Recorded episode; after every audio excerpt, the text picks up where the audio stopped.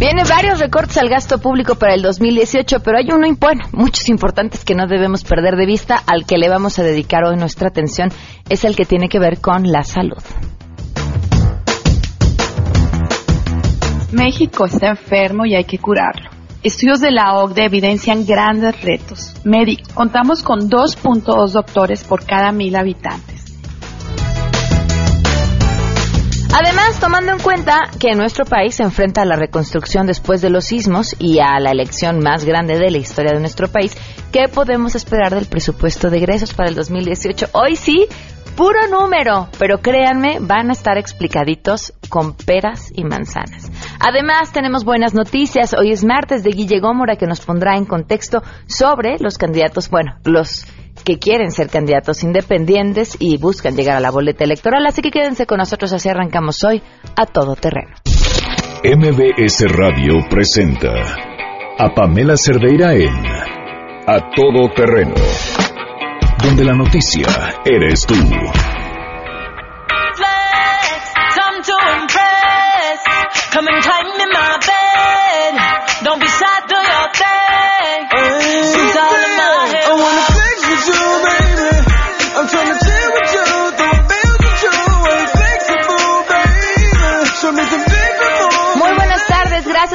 Acompañarnos a todo terreno. Soy Pamela Cerdeira. Los saludo en este martes 7 de noviembre del 2017. Los invito a que se queden aquí hasta la una de la tarde. Tenemos muchas cosas que comentar y, como siempre, lo más importante es su opinión. El teléfono en cabina 5166-1025. El número de WhatsApp 5533329585. El correo electrónico a todoterreno arroba mbs.com y en Twitter y en Facebook me encuentran como Pam Cerdeira. Antes de entrar en todos los temas que traemos el día de hoy, quería compartirles esto que sin duda ya va para nuestra lista de nominados de este viernes, eh, pero, pero que me parece importante hacer una pausa y más allá del chiste y de las canciones y de que podamos discutir quién tiene la razón o no, porque creo que habla de dos temas bien importantes a los que nos enfrentamos hoy en día. Uno, el poder de la cámara el poder que nos da tener una cámara en nuestro teléfono. A todos, ¿eh? seas policía, seas ciudadano, a lo que sea que te dediques. Este, a, mí alguna vez me salvó de que me metieran una golpiza porque me querían bajar del coche a, bueno, pues yo supo a, pegar, a pegarme porque el tipo lo primero que intentó fue bajarme el coche hasta el momento en el que saqué el teléfono y lo grabé. Y cuando vio el teléfono grabándolo, dejó de golpear el coche y se fue, ¿no? Entonces, es es una herramienta que nos puede servir para protegernos a todos. Pero entre esta raya y cómo la usamos también para, eh, para el mal, por así llamarlo, ¿no? Este es uno, uno de los temas. Y el otro tiene que ver con la policía. Si bien todos podemos contar historias de corrupción en la policía, también podemos contar historias de corrupción en los ciudadanos que intercambian eh, encuentros con estos policías. Y cómo tenemos una policía que además ha sido pues muy golpeada en términos de respeto. Ya cuando tú tienes que poner en un reglamento que si insultas a algún policía te llevarás una multa, en cualquier otro país, siquiera pensar en la posibilidad de insultar a un policía sería una verdadera locura, ¿no? Y aquí es, es el día a día. Hay policías que saben que dependiendo de la esquina en la que se encuentren, será el tipo de insultos que recibirán. Eh, actuamos no como si estuviéramos ante una autoridad, sino con una prepotencia bruta. Bueno, ¿por qué me lleva a estos dos temas? El George de Polanco. ¿Ubican al George de Polanco? Bueno, es un cuate que hace videos para redes sociales. Y hasta ahí dejemos la descripción del George de Polanco. Porque eh, da a conocer un video en... Bueno, escúchenlo ustedes. Aquí estoy con el oficial, me acaba de tener en el retén. Eh, yo soy ciudadano aquí de Polanco. El señor me pidió 500 pesos que se los diera abajo una tarjeta que como no tenía en efectivo, no quiso seguir. Aquí está su número de placa. Y el señor me pidió 500 pesos. Vamos a ponerlo a nivel en televisión, en todo, para que eh, pues sea despedido, ¿no? Porque pidió una mordida y como no la tenía efectivo, decidió que me va a llevar al corralón, cosa que también es ilegal, porque cuando no tienes los documentos de infracción, te la dan y tan tan. Entonces esto lo vamos a subir a la televisión, a Tebasteca, y lo vamos a hacer público en todas las redes. Afortunadamente tengo un millón de seguidores. Gracias. Entonces esto lo vamos a subir a la televisión, a Tebasteca, y lo vamos a hacer público en todas las este, redes. Este es el video grabado por el policía. Gracias. te estoy mandando un video por favor súbelo a, a, a, la y Televisa. Eh, un oficial me detuvo, le pedí por todas maneras que un enfermo para que me ayudara. Y yo 500 pesos de mordida, como no tenía efectivo, entonces este, ahora me dice que me va a llevar el terreno, lo cual tampoco es este, profesional y lo sabes porque lo están los abogados. Entonces, este, voy a esperar a ver cinco minutos si reacciona y si no, te pido que lo subas, lo subas a, a, a, a Noticiero Televisa y que está filmado, esté identificado y tengo todo el número de placa, tengo todo absolutamente. Este video es una respuesta para George de Polanco. Y ya, bueno, eso ya ahí lo dejamos. Este, pues sí, la respuesta del policía fue, también estaba grabando, él, eh, en la primera parte de este video se alcanza a apreciar como le dice, bueno, y nos vamos a arreglar o me vas a ayudar. Y, y bueno, pues todo lo que ustedes siguen viendo. Que por cierto, ¿qué poderes maneja en Televisa y en Televisión Azteca? No, lo vamos a poner en Televisión Nacional. Y habla mucho, si ustedes ven los videos, la tranquilidad del policía cuando lo está amenazando. O sea, en el video que hace él, el policía, además de que se nota que trae el teléfono y que él también está grabando, está sumamente relajado mientras él lo amenaza con que va a ser público el video y que tiene un millón de seguidores y que, perdón, podrá o no tener la razón, nadie sabe si hubo o no tal oferta. Es un acto de lo más prepotente. Y si no traía los documentos y eso implicaba corralón, pues pues qué te digo. Pero bueno, se los dejaba ahí y me encantaría escuchar su opinión porque, bueno, pues en el mismo derecho que están los policías y que deberían de hacerlo además de grabar todo lo que sucede. Es también una manera de proteger a nuestras autoridades y de que pues corruptos somos todos, ¿no? Entonces, eh, pues hay que ir por la vía correcta y comportarnos, aún así si eso implique, pues que nos estemos grabando en todo momento, creo. Pero me encantaría conocer su opinión. Oigan, y otra de las preguntas que les hacemos el día de hoy tiene que ver justamente con el asunto del presupuesto, que es de lo que vamos a estar platicando a lo largo de este programa. ¿En qué áreas creen ustedes que debería destinarse mayor cantidad de recursos del presupuesto federal? Ahí les dejamos la pregunta y mientras tanto continuamos con nuestro conteo. Hoy se cumplen un mes y cuatro días que la Procuraduría de Justicia Capitalina no ha dado respuesta sobre el caso del feminicidio de Pamela Salas. el procurador, el Mundo Garrido, fue el que directamente da las primeras declaraciones de que fue detenido Mario Sáenz por los testigos, porque lo señalaron los testigos, y por las cámaras del hotel. Algo pasó, no sabemos, hubo toda una campaña en contra de, de, de Victoria, eh, porque Mario Sáenz es un reconocido patinador y pues toda una, una campaña criminalizando a, Victoria, señalándola de muchas otras cosas como regularmente pasa en este país, donde las mujeres somos las culpables. Después dijeron que las cámaras no servían. Creemos que el tráfico de influencias es muy obvio. Él es famoso, hay dinero en medio, algo pasó. A mí eh, me preguntan, me empiezan a cuestionar, oye Frida, no, pero es que él está preso, él está proceso, no, está, está proceso, está libre y lo único que sabemos es que estuvo unas horas, no por el caso, no por la situación, ahorita se desconoce en dónde está. Victoria, pues nada. Un mes y cuatro días, la Procuraduría de Justicia Capitalina le ha pedido a la familia de Pamela Victoria que esperen, que están trabajando en el tema. Nosotros aquí seguimos esperando, por supuesto, que trabajen en el tema, que es lo importante, que encuentren al responsable. Ya si se puede, pues que nos tomen la llamada para entender qué es lo que ha pasado y qué es lo que ha pasado mal en este caso. Y mientras tanto, seguimos contando. Un mes y cuatro días. Vamos con la información. Saludo a mi compañero Carlos Reyes.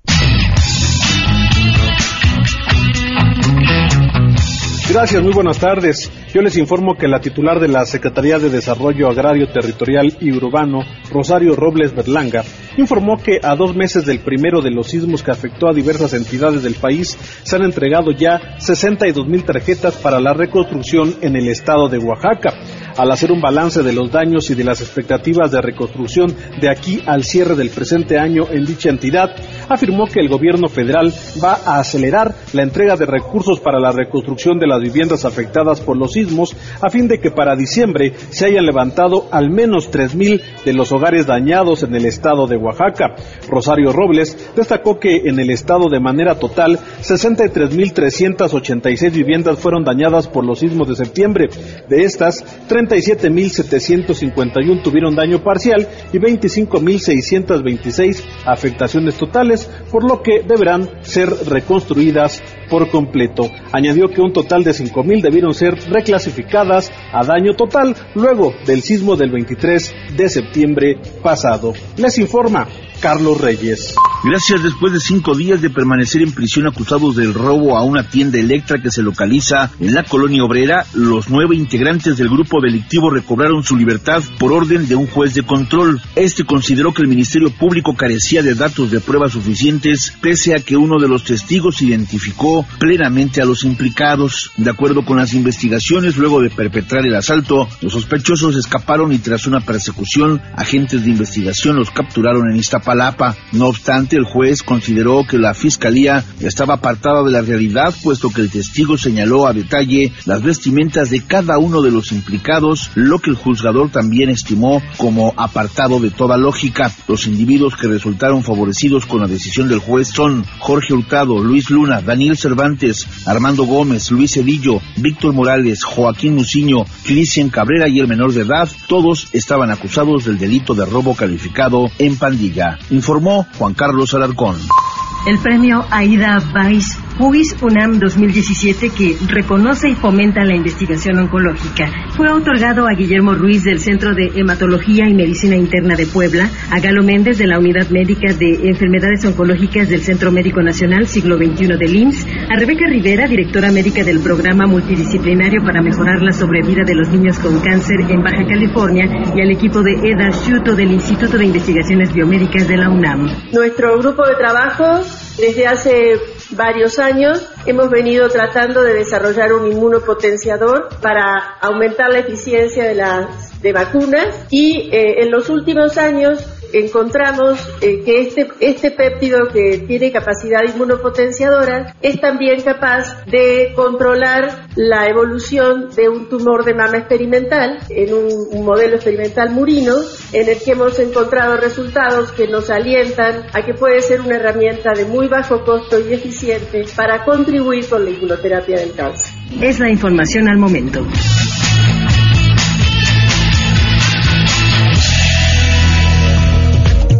12 el día con 16 minutos, vámonos con las buenas.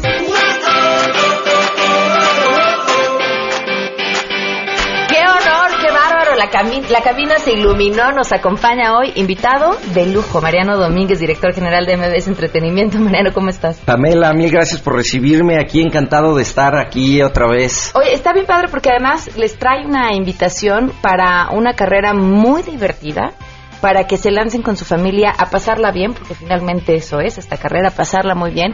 Y además, después de, de correr y de correr con causa, que también es muy importante, pasarla increíble en un concierto. ¿Qué mejor?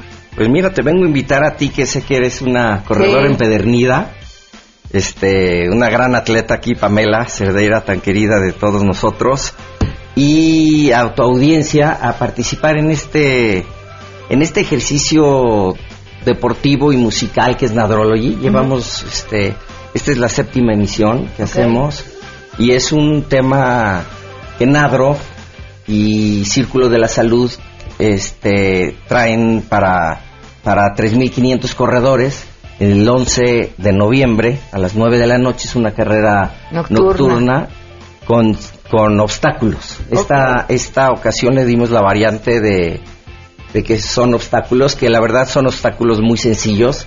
No se trata de ir a romper récord y no, es- no es un tema que vayas a, a- a tema atlético, es más bien un tema de convivencia, es un tema de, de esparcimiento musical.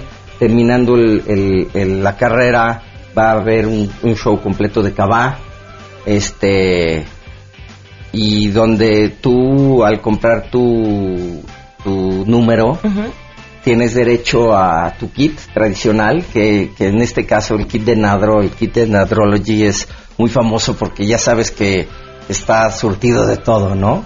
Es, es, es muy completo. Además tienes un pase para que te acompañe alguien a un- al concierto. Ok. Tú tienes tu número de corredor y Y te pase llevas para a, qui- a adicional. quien te acompaña a echarte porras, puede entrar al concierto y pasársela bien también. Exactamente. Además, ¿sabes qué? Las carreras en la noche se agradecen muchísimo porque estamos acostumbrados que si vas a correr y vas a correr el domingo, eh, a las 6 de la mañana te tienes que estar despertando para llegar temprano, arrancar a las 7, correr y de pronto, hijo, si es un descanso poder decir, lo voy a hacer en la noche, paso fin de semana a gusto, no, no me tengo que levantar temprano, lo termino con un concierto y si tenían que entrenar el domingo, pues ya aprovecharon y ya lo hicieron el sábado.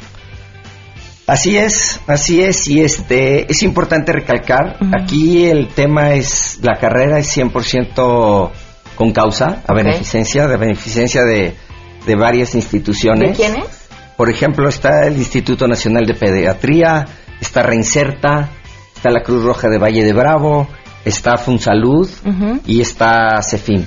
Ok. Las inscripciones cuestan 299 pesos, lo que te da derecho a correr y a participar en el concierto Con otra persona más. con una persona adicional y son en totalrunning.com. Ok. La página de totalrunning.com, ahí están todos los, los datos. Te repito, es el 11 de noviembre, 9 de la noche, infield del Hipódromo de las Américas. Para terminar este con el concierto de No, que cinco kilómetros con obstáculos, pero los obstáculos ligeros para que vayan y se diviertan y se la pasen bien. Y además, Mariano está en las buenas porque nos viene a regalar cinco pases. Exactamente, así es. Cinco códigos para que participen en, en, en todo. Ok. En, en el concierto y en la carrera. 5166125, las primeras cinco personas que nos llamen para que puedan participar en esta carrera en Andrology 2017. Es el 11 de noviembre, digo, por si no alcanzan a llamar, se meten a totalrunning.com. Es este 11 de noviembre, 5 kilómetros con obstáculos y al final un gran concierto de Cava para que se la pasen espectacular el fin de semana. Mariano, muchas gracias. Gracias a ti, gracias a todos y los espero. Gracias. Vamos a una pausa y volvemos. Más adelante en A Todo Terreno. Pues les digo que vamos a hablar del dinero, sobre todo del dinero que se espera se gaste en todo el país para el próximo año. México está enfermo y hay que curarlo. Estudios de la OCDE evidencian grandes retos. Médicos. Contamos con 2.2 doctores por cada mil habitantes. Si te perdiste el programa A Todo Terreno con Pamela Cerdeira, lo puedes escuchar descargando nuestro podcast en www.noticiasmbs.com. Pamela Cerdeira regresa con más en A Todo Terreno, donde la noticia eres tú. Marca el 5166125.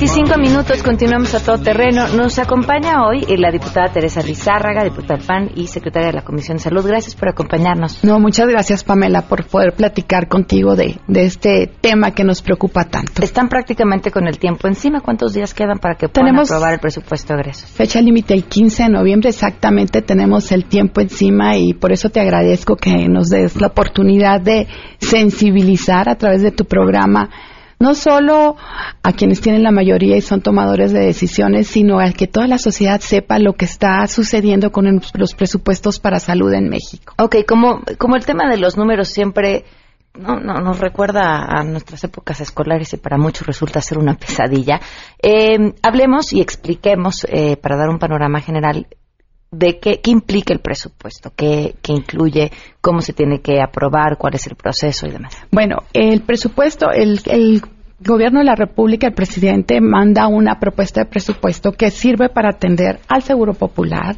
a los estados, a los recursos que se envían a los estados, que sirve para el IMSS, para el ISTE, y en particular lo que más nos ha preocupado a nosotros es que precisamente los recursos que son para atender a los más vulnerables de los más vulnerables, es decir, a los afiliados al Seguro Popular, son los que han sufrido los más grandes recortes. O, por ejemplo, los recursos que son para atender el sobrepeso, la obesidad y la diabetes, que como tú sabes, ahorita estamos en una emergencia epidemiológica por esos temas, también sufren recortes. Entonces, lo que se va a decidir antes del 15 de noviembre o el 15 de noviembre a más tardar, si se aprueba el presupuesto tal como fue enviado por el Ejecutivo, es que cada vez va a haber menos dinero.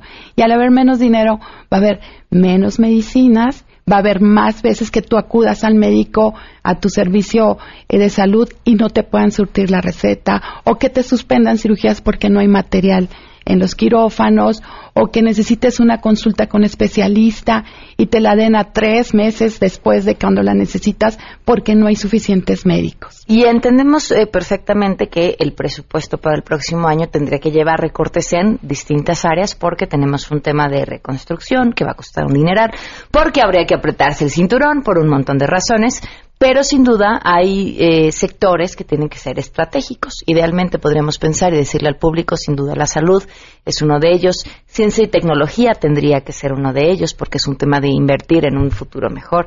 Eh, la educación sin duda tendría que ser uno de ellos y bueno, así nos podríamos ir con el presupuesto entero. Ahora, ¿cómo ha variado el presupuesto en salud a lo largo de los años? Mira, empezamos, si, si hacemos un análisis del 2013 a la fecha, en el 2013 hubo un presupuesto de 121 mil y pico millones de pesos. Y en el 2015 tuvimos el mejor presupuesto que se ha tenido en este sexenio. Lamentablemente, el comportamiento que se tiene una vez que se aprueba en Cámara de Diputados es que se hacen recortes que no pasan por la Cámara de Diputados. Entonces nosotros podemos votar una cantidad pero el gobierno puede decidir hacerle recortes. Y cuando se empezaron a presentar los problemas financieros más fuertes en el gobierno, lamentablemente las decisiones que tomaron para enfrentar esos problemas fueron recortar al tema más prioritario, que es el tema de la salud. En el 2016 se recortó una cantidad muy importante al Seguro Popular, al Seguro Médico Siglo XXI. Y lo que más nos preocupa en este momento es que la propuesta de presupuesto que se ha enviado para que votemos es igual a la del 2013, igual en términos nominales, es decir, no, no quiere decir que incrementaron la inflación y en términos reales es igual. Son los mismos casi pesos y centavos, solo 100 millones de diferencia. Cuando estamos hablando de mayores problemas de salud, y recordemos que en los últimos años tuvimos el Zika, el chikungunya, el dengue, que estamos en una epidemia eh, de sobrepeso, de obesidad y diabetes. Tenemos serios problemas, aparte de que eh, estamos bajando en nuestros niveles de calidad en la atención a la salud y nos están ofreciendo un presupuesto que es igual al de hace cinco años. Fíjate, igual al de hace cinco años eh, de inicio, ¿no? o al que se buscaba que fuera hace cinco años, porque eso fue lo que se aprobó pero en el modificado en realidad se utilizó eh, dos mil, casi tres mil millones de pesos menos por las cifras que, que, aquí estoy viendo. Así es. Este ideal para el 2018 terminaría siendo similar a lo que se terminó usando en el 2015, que dices, en el 2015 cuando se aprobó el mayor monto, pero el presupuesto modificado en realidad fue de 13 mil millones de pesos menos. Así es. Y, y eso es lo que se estaría buscando para ahora. O sea, esto todavía habría que esperarle, si así fuera y si así se aprobara, un recorte a lo que realmente se acabe utilizando. Y eso es lo que estamos tratando de detener, ¿vale? Eh, Pamela, mira, estamos con una iniciativa que se llama Curar a México, que busca blindar el presupuesto en dos, en dos sentidos. Por un lado, que lo que se apruebe en Cámara de Diputados ya no pueda ser modificado.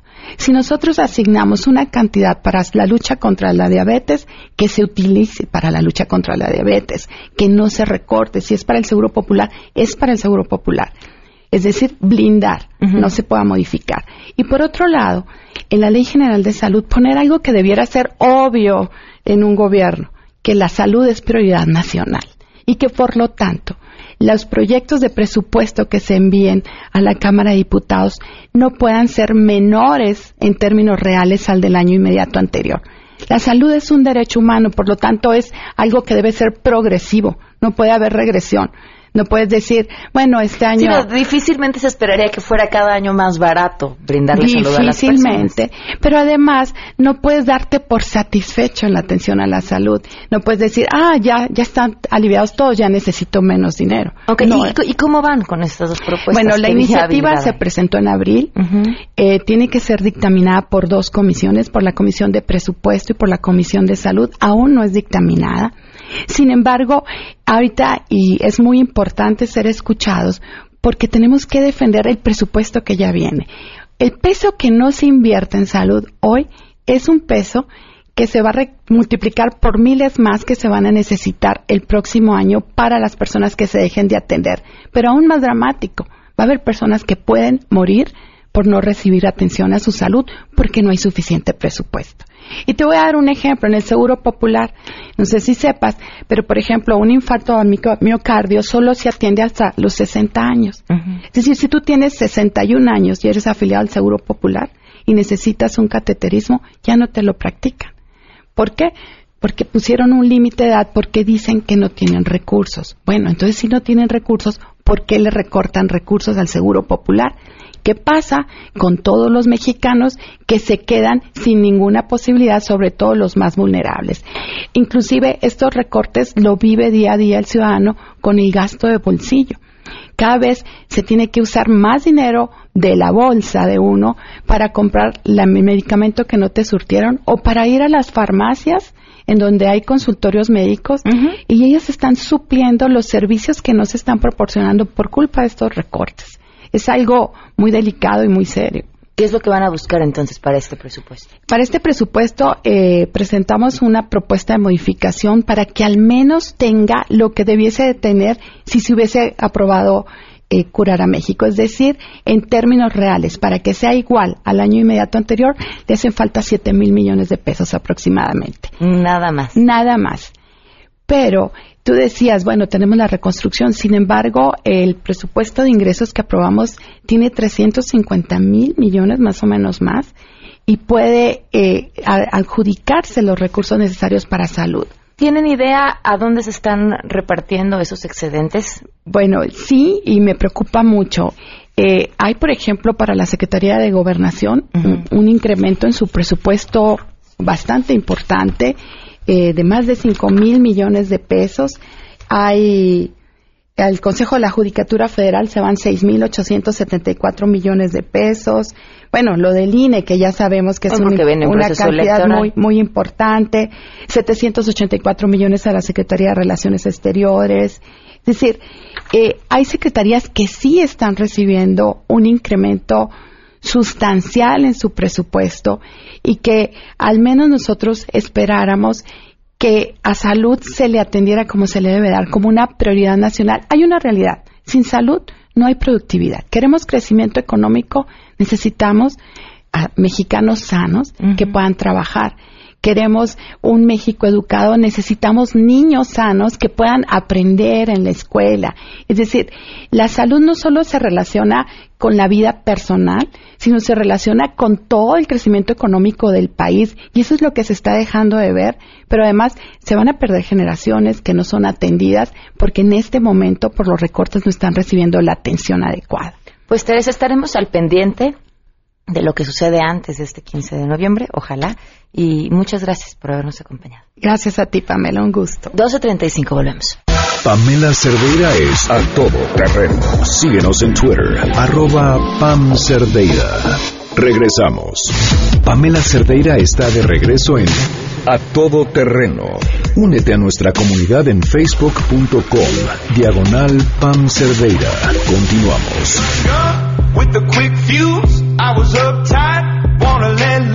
With the quick fuse, I was uptight, wanna let loose. 12 del día con 39 minutos. Continuamos a todo terreno. Gracias por seguir con nosotros. Gracias por sus comentarios en WhatsApp 55 33 32 95 85. Dicen aquí, respecto al tema de hoy, presupuesto en atención médica, una de mis hijas estudió medicina y durante rotación, prácticas y servicio social, nos dimos cuenta que el presupuesto no llega a donde debe. No hay material para curación ni medicamentos disponibles. Muchas veces nosotros compramos lo necesario para atender a pacientes. ¿Qué se hace con el presupuesto? Me parece que vuelve a ganar la tranza y el abuso. Eh, escriben aquí también saludos. Eh, quieren recursos recorte a galletas, guaruras, viajes, aguas, hoteles, gasolina, que pagan de su bolsillo todo esto y verán que salen las cuentas, que paguen, perdón, de su bolsillo todo esto y verán que salen las cuentas. Y si aún así falta una reducción del salario del 40%, al fin, que son el mejor legislativo del mundo, eh, más bien, perdón, que no son el mejor legislativo del mundo, son de lo más mediocres, gracias por, por escribirnos. A ver, pues justamente para hablar sobre, sobre este tema, autor de un libro llamado ¿De dónde quedó la bolita? Leonardo Núñez, que además es investigador de Mexicanos contra la Corrupción, justamente para hablar sobre estos temas del dinero. Leonardo, ¿cómo estás? Muy buenas tardes. ¿Qué tal, mi querida Pam? Muy buenas tardes. Gracias por acompañarnos. Hablábamos justo antes de platicar contigo con la diputada acerca del recorte que se espera para el presupuesto del próximo año en salud y nos decía, se espera o se busca que se tenga el mismo presupuesto que se tuvo en el 2013, de inicio, porque luego lo que se acaba utilizando es mucho menor a lo que en origen se propone. ¿Podrías tú explicarnos qué es lo que sucede, qué pasa con nuestro dinero y de qué tan importante es la decisión de lo que se estará tomando pues en los próximos días? Pues, eh, primero que nada, hay que recordar que se le pone mucha atención a, las negociaciones del presupuesto porque de entrada ya traen ciertos números que son preocupantes, ¿no? Como bien menciona la, diputada, venía eh, un recorte en la parte de salud, pero hay otras áreas que ya tienen eh, propuestas de recorte, ¿no? Por ejemplo, para Secretaría de Cultura se proponía un 10% menos, para Comunicación y Transporte 10.2% menos, y así hay varios rubros que, se ven tocados en, la, en la, el proyecto de presupuesto. Lo que sucede es que los diputados tienen la, posibilidad de modificar eh, estos números con la negociación que hacen de la ley de ingresos y la ley de egresos, y esos números son los que vamos a escuchar este 15 de noviembre. La semana que entra empezaremos a escuchar cuánto se va a gastar supuestamente en educación, cuánto se va a gastar eh, supuestamente en, energía, en salud. El problema es que, eh, pues esto es solamente una parte de la película, porque, eh, como mencionaba en algunos de los comentarios que leíste ahorita, que no llegue el dinero es algo que sucede de manera recurrente, porque a lo largo del año, en el ejercicio del gasto, resulta que tenemos un modo de gasto muy diferente de lo que es el presupuesto de la Federación. Y eso es extremadamente preocupante, porque entonces los números que, aparecen ahí, no incluso si se llega a tener, por ejemplo, el mismo presupuesto en salud que había en el presupuesto de 2013, pues nos vamos nos, nos encontramos con la triste realidad de que al final del día gastan menos. No, por ejemplo, la Secretaría de Salud, solo para darte un ejemplo, eh, hay un documento que se llama la cuenta pública que nos dice cómo se gastó de verdad.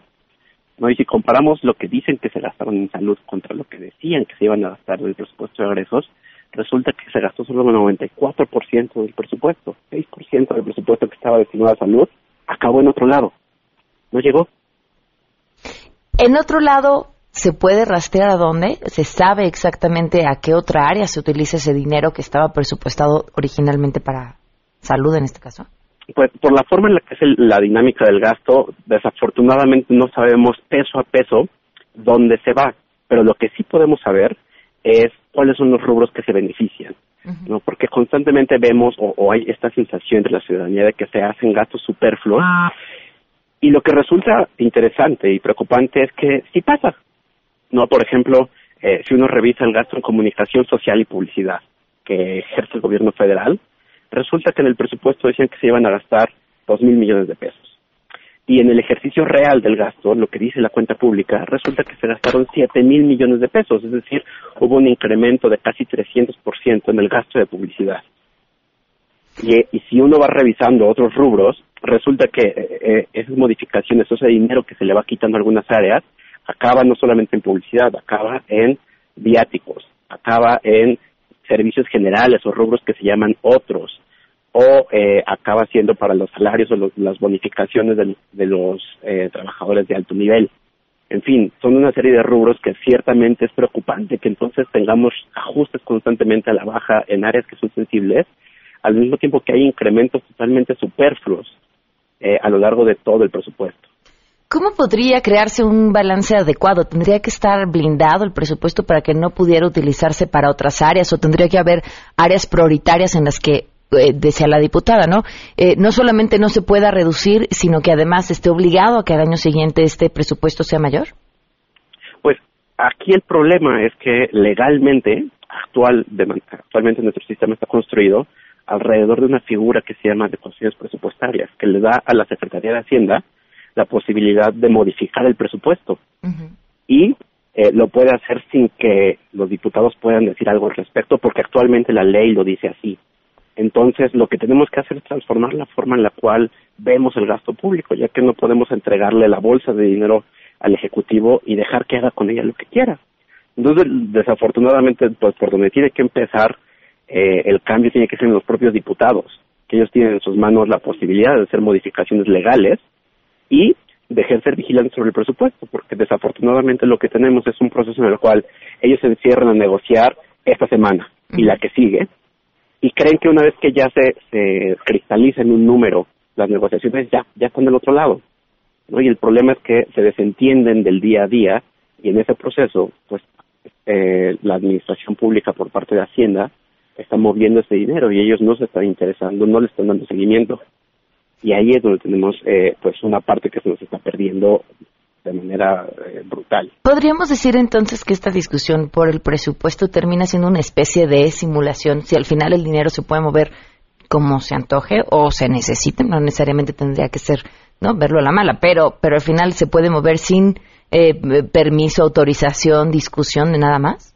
Claro, claro. De hecho, eh, eh, por eso yo tuve el atrevimiento de que el, el libro que mencionas, eh, y donde queda la bolita, el subtítulo es Presupuesto de egresos ficticio. Porque, pues sí, una, una buena parte de lo que estamos escuchando en estos días son números que se convierten en una farsa. Porque sabemos que muchos van a incrementar y muchos van a disminuir eh, de manera totalmente arbitraria. Claro. Pues habrá que estar muy atentos aún así a, a esa a esa discusión y, y, finalmente, como dices, a lo que a lo que viene después, ¿no? A la forma en la que se gasta y que los diputados estén enterados, eh, pues qué alcance tienen las batallas que estarán dando próximamente. Exactamente y que pues el, el gasto no acaba el día que se aprueba el presupuesto, sino que comienza. Muy bien, Leonardo, muchísimas gracias. Eh, tu Twitter por si te quieren seguir o preguntar algo sobre este tema. Claro, sí, siempre en arroba Leonugo, por Leonardo Núñez González, ahí pueden encontrarme. Muchísimas gracias, Leonardo. Saludos. 12 el día con 47 minutos. Vamos a una pausa y volvemos. Si te perdiste el programa A Todo Terreno con Pamela Cerdeira, lo puedes escuchar descargando nuestro podcast en www.noticiasmbs.com. Estamos de regreso. Síguenos en Twitter, arroba Pam Cerdeira, Todo Terreno, donde la noticia eres tú. Continuamos. En contexto. En contexto. Periodismo de opinión con Guillermina Gómora. A todo terreno. 12 al día con 54. Guille, bienvenida. ¿Qué tal, Pam? Pues aquí estamos, aquí iniciamos con una pregunta hoy en contexto. ¿Habrá independientes en la boleta? pues yo veo que el, con el tiempo que les falta y las firmas que llevan se ve difícil. Muy complicado. Mira, comentábamos antes eh, fuera de micrófonos este proceso que se ha llevado a cabo y que tiene ya de origen una serie de fallas. Desde que contratas una empresa que ya había sido multada, que es el Grupo te de Tecnología Cibernética, Grupo Tecno, como se le conoce, multada entonces por el IFE en el 2009 por este con que provocó daño salario por más de 30 millones de pesos. Okay. En aquel entonces la multaron con cerca de 12 millones de pesos y desde ahí contratas una empresa que ya viene señalada por hacer un mal trabajo. Le asignas un contrato que costó, que nos costó a los contribuyentes 4.8 millones de pesos para desarrollar esta aplicación, de la que se han quejado todos los independientes. No solo los cinco que van en el ranking principal, sino los 48 que lograron pasar los filtros luego de registrarse 86 candidatos independientes a la presidencia de la República. Hoy tenemos cinco que son los que figuran en el ranking, pero hay otros 43 de los que no sabemos cuál ha sido su experiencia, o por lo menos no se ha hecho pública porque no son tan mediáticos como estos primeros cinco pero estamos eh, eh, justo hoy en el dilema de que tendrá que eh, aclararse el día de mañana cuando haya sesión u hoy en el Consejo eh, del Instituto Nacional Electoral para ver si se amplía por lo menos una semana este plazo que vence el 12 de febrero del 2018. Estas serán mis sospechas, Guille, porque a ver, discutimos fuera del aire y te decía, aquí probamos la app y funcionó. Sí. Tú la probaste y hasta el cuarto hasta el intento cuarto intento. funcionó. Y te decía, bueno, está la opción porque pueden solicitar al INE eh, recabarlo pues a la antigüita, ¿no? Con papel y pluma. que también es tardado y que también tiene sus complicaciones y que ellos decían, pues ya así nos dimos cuenta que de pronto recababan firmas de muertitos. Bueno, esa posibilidad existe para las comunidades donde no hay... Claro, donde no hay acceso eh, tecnológico. Por eso, pueden tener la posibilidad de recabar la mano. A mí, desde un inicio, me parece que seguramente puede haber fallas, pero me parece que esta intención de son muchas fallas, no sirve la app. Ya tenemos 40 mil firmas, pero no sirve la app. Busca eso, que les den más tiempo. Sí, o que se mejore y que se revise esta aplicación tecnológica, porque yo sostengo que los fierros no tienen palabra de honor. Eso sí, eso también es Entonces, los fierros no tienen palabra de honor. Tenemos una red inalámbrica, una red de conexión, pues con deficiencias. Si a esto le agregas que los teléfonos también tienen sus particularidades y que necesitas cierto tipo de teléfonos para llevar a cabo este proceso, pues son una suma de factores que yo creo que debieron considerarse antes de poner en marcha esta aplicación. No la vamos a satanizar, pero sí debieron haberse considerado, debieron haberse hecho pruebas porque esto que está hoy, este problema que tenemos hoy y que nos lleva a cuestionar si habrá independientes en la boleta del 2018, pues pone en riesgo también otro factor importantísimo que ha sido más que masacrado, que es la credibilidad del árbitro electoral. La credibilidad misma de las elecciones. Yo he visto testimonios de diferentes eh, per- personas que quieren ser promotores de estos aspirantes a la presidencia de la República por la vía independiente y se quejan y le cuestionan a Lorenzo Córdoba la credibilidad de las elecciones. Entonces, yo creo que esto es un tema muy delicado que no puede soslayarse, que debe de revisarse muy bien en el Consejo General del Instituto, pues para determinar si se amplía una semana o un poco más. Claro. Porque además son... No, no les va a dar tiempo, así como van, no les va a dar No, no les va a dar tiempo porque si las matemáticas no mienten, los candidatos tendrían que haber recolectado desde que inició este proceso siete mil firmas diarias y no se ha llevado a cabo estas siete mil. A grado tal que hasta el 6 de noviembre, que fue el último corte que presentó el instituto, Margarita Zavala, que es la puntera, lleva 72.746 firmas. Esto representan el 8.40 del monto esti- estipulado por la ley y estamos hoy a 7 de noviembre. Luego sigue Jaime Rodríguez el Bronco, con más de 64 mil. María de Jesús Patricio, la que representa al ejército zapatista, con 22 mil. Y estos son los punteros, estos tres. Está Armando Ríos Peter, está Pedro Ferriz de Con, que forman parte de estos cinco. Y de los otros 43, insisto, no sabemos nada. Y como diría Juan Gabriel, pero qué necesidad. Pues sí. ¿Qué necesidad de llegar a este punto donde hoy este incluso puede generarse o impulsar, acrecentar el hartazgo de la sociedad? Que es otro factor que también debiéramos considerar en esta recolecta de firmas. Si bien estos candidatos no pertenecen a ningún partido, pues Bueno. llevan la etiqueta. Bueno, sí. Bueno. Guille, tu columna. Mi columna se llama El Frente de, lo- de los frentes, perdón, del frente. Perfecto. Diarioimagen.net, ahí la tienen a su disposición y en redes sociales también. Gracias, Guille. Esperamos el cara a cara de Miguel Ángel Mancera y Ricardo Anaya. ¿Se quedan en mesa para todos? MBS Radio presentó a Pamela Cerdeira en A Todo Terreno. Te esperamos en la siguiente emisión, A Todo Terreno, donde la noticia eres tú. MBS Radio, en entretenimiento, estamos contigo.